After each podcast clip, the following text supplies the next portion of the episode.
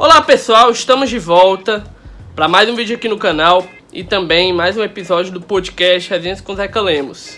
E hoje eu volto a trazer para vocês mais uma resenha literária.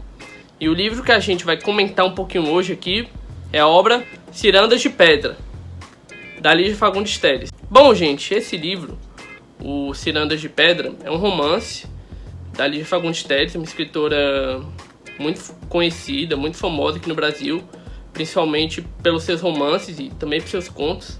É tido como uma das principais contistas da literatura brasileira, né? Já venceu vários prêmios aqui no Brasil, também no exterior. Em 2005, ela foi premiada com o Camões, que é tido como o principal prêmio da literatura em língua portuguesa, né? E o Cirandas de Pedra que foi o primeiro romance que ela publicou, foi o primeiro livro do gênero romance de autoria dela. Ele foi publicado inicialmente no ano de 1954, ou seja, já é um livro bem antiguinho, né? Mas a edição que eu estou resenhando aqui, esse livro, é a edição de 1998, que foi publicada aqui no Brasil pela editora Rocco. E esse livro é tido como importante na trajetória, na carreira literária dela. Ela que é paulista e os Cirandas de Pedra, segundo o crítico literário Antônio Cândido, um dos maiores críticos literários que a gente já teve aqui no Brasil, né? Esse livro é tido como um marco para a maturidade intelectual dela. E é realmente um romance muito maduro, é realmente um romance muito preciso, é um romance muito forte. O livro, a história gira em torno de uma menina chamada Virginia, é, filha de um casal paulista que se separa. No caso, Natécio e Laura. E ela tem duas irmãs também, a Bruna e a Otávio. E quando esse casal se separa, ela é a única das irmãs que vai morar com a mãe, enquanto as irmãs vão morar com o suposto pai, né? Ela vai morar com a mãe, a Laura, e também com o seu médico neurologista, o Daniel, conhecido carinhosamente no livro como tio Daniel, né?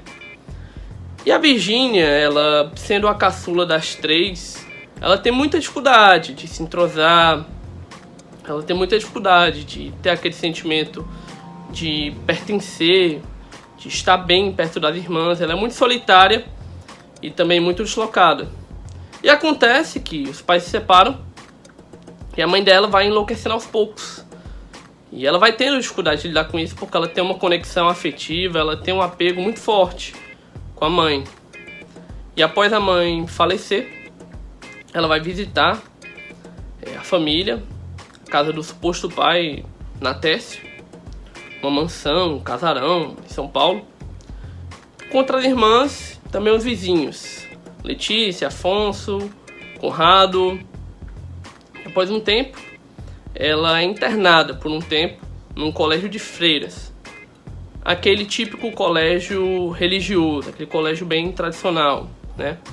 E ela passa um tempo nesse colégio e ela sai para voltar a morar com sua família. E daí ela vai fazendo várias descobertas já mais amadurecida, já mais adulta. E ela vai crescendo e vai se desenvolvendo.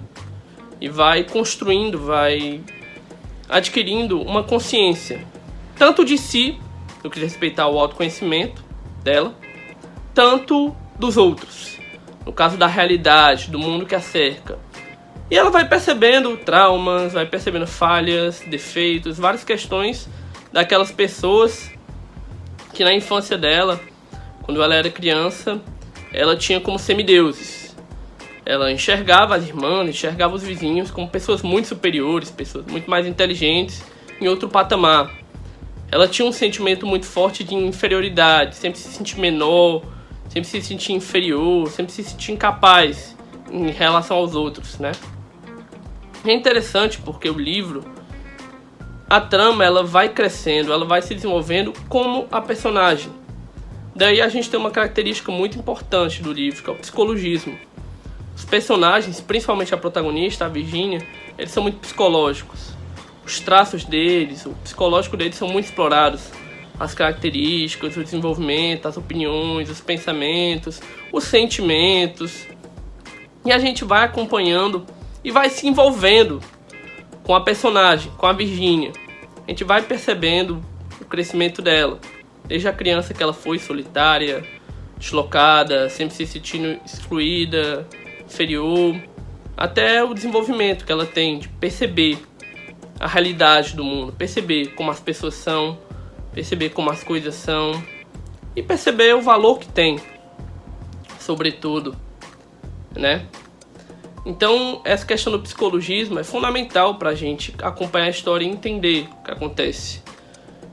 E é um livro também de uma linguagem bem fluida.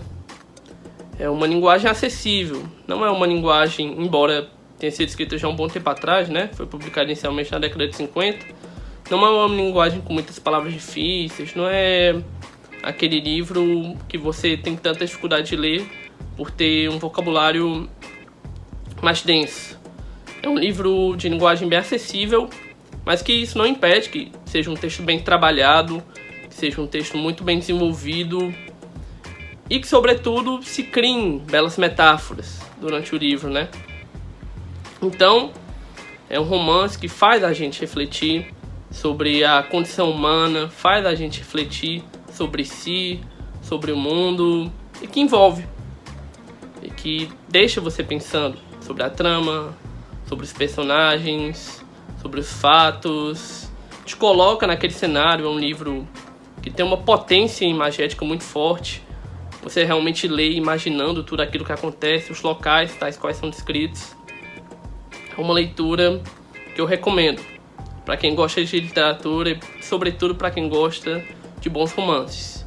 Espero que vocês tenham gostado do conteúdo. Se você conhece o livro, já leu, tem qualquer opinião, deixa aí nos comentários para a gente debater, para a gente discutir mais sobre essa obra, discutir mais sobre esse livro muito importante da literatura brasileira, de uma autora que é tida como uma das principais, se não a principal autora brasileira ainda viva, né, quase centenária, de Fagundes Teles. Se você curtiu o conteúdo, deixa o like aqui para fortalecer o nosso trabalho. Caso ainda não seja inscrito, se inscreva. E é isso, a gente vai se falando. Tamo junto.